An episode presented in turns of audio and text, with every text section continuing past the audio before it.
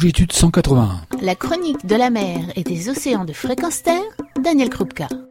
Bonjour, dans ce radio magazine, nous accueillons aujourd'hui une responsable de club de plongée, Carole Leroux. Bonjour.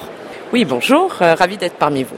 Équation et donc notre centre de plongée est parti d'un rêve en 2010, le rêve étant de faire quelque chose d'intelligent pour l'environnement pour la planète, euh, pour l'océan. Jérôme et moi, on a créé Équation en 2013 avec cette vraie volonté bah, finalement de se dire si demain on, tout devait s'arrêter, est-ce qu'on serait fier de ce qu'on a fait jusqu'à maintenant? Et c'est vrai que quand on a une vie de cadre parisien et de train-train quotidien, on n'est pas forcément très fier de ce qu'on fait au quotidien, même si voilà, ça peut être différent. Euh, là, on s'est dit, on va vraiment essayer de faire quelque chose dont on sera très fier plus tard. Et on a créé Équation. Équation, c'est un centre de plongée qui se veut différent, qui se veut différent déjà par son nom, puisque chaque lettre a une signification. Et dans celle-ci, le E veut dire par exemple écotourisme, le T veut dire tridimensionnel sur lequel on a le client, l'environnement et euh, le social. Et donc le client qui nous aide aujourd'hui à faire des actions pour l'environnement et, avec les locaux. Depuis 2013, bah, petit à petit, on essaye non pas de changer parce que c'est difficile de changer les gens, mais en tout cas de faire prendre conscience des problématiques qui sont celles du 21e siècle par rapport aux océans et de faire prendre conscience que chacun à notre niveau, on doit changer, on doit s'améliorer si on veut pouvoir préserver les, générations futures et les ressources que nous offre euh, l'océan. Question Dive, c'est à Bohol, c'est aux Philippines, c'est loin, c'est un environnement qui est totalement différent du nôtre. Quelles sont les problématiques que tu rencontres en matière d'environnement euh, sous-marin ou marin? J'ai envie de sourire parce que les problématiques sont tellement, tellement larges. Les vraies problématiques, c'est que je crois que j'allais dire on, enfin les Philippines et que je considère aujourd'hui comme mon pays d'accueil, a vraiment un, temps de retard sur la, compréhension des enjeux de, la préservation de la planète. Ça veut dire que aujourd'hui, quand on jette un mégot sur la plage, quand on jette un plastique à la mer, on n'a pas du tout conscience de l'impact que ça va engendrer. Donc la première problématique, c'est d'arriver à sensibiliser les locaux sur demain. Le Philippin ne pense pas à demain. Le Philippin pense au poisson qu'il va avoir dans son assiette ce soir et il ne pense pas du tout à l'avenir. Et hum, le mot génération future n'est pas quelque chose qui, qui, concerne euh, ben, leur quotidien.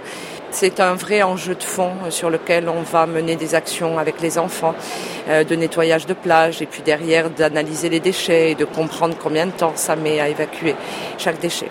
La deuxième vraie grosse problématique, c'est une problématique qui va être beaucoup plus euh, politique et qui va être au niveau de l'implication des différentes instances gouvernementales.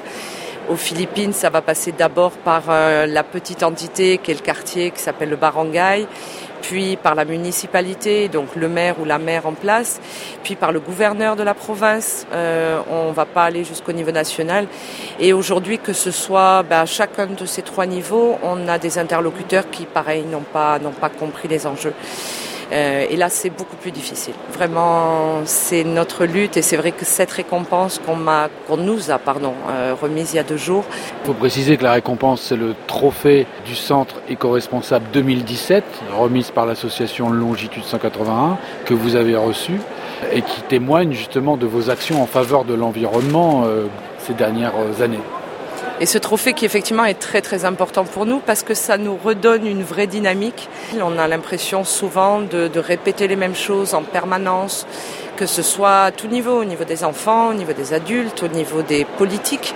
Cette récompense nous redonne véritablement l'envie de continuer parce que ben, au moins quelque part c'est reconnu ramasser un plastique, ramasser une paille, ramasser un mégot de, de cigarettes, euh, aller nettoyer des fonds, planter un corail, ça a, un impact, on le sait. Maintenant, ben, de recevoir cette euh, reconnaissance, c'est vrai que c'est quelque chose qui est très important et qui nous rend très fiers. Est-ce qu'il y a d'autres actions sur lesquelles qui vous tiennent à cœur, ou alors celles que vous avez faites, ou éventuellement les actions futures que vous envisagez? Dans celles qu'on a faites et celles qu'on fait tous les jours en final parce que ça malheureusement ça ne changera pas du jour au lendemain. Il y a effectivement une grosse problématique de gestion des déchets sur des îles. Alors je sais que c'est pas que les Philippines, hein, ça peut être les Maldives, ça peut être Bali. L'idée aujourd'hui est d'arriver à comprendre comment on peut réduire le volume de déchets. On a des industriels sur des pays assez pauvres comme ça qui vont beaucoup vendre des sachets unidoses. Donc on essaye parce qu'on ne pourra pas les éliminer de voir comment on peut en utiliser moins, comment on peut utiliser ce qu'on a déjà. Dans les actions déjà faites, c'est bah, d'essayer de convertir tout ce qui est biodégradable en compost et d'utiliser ce compost.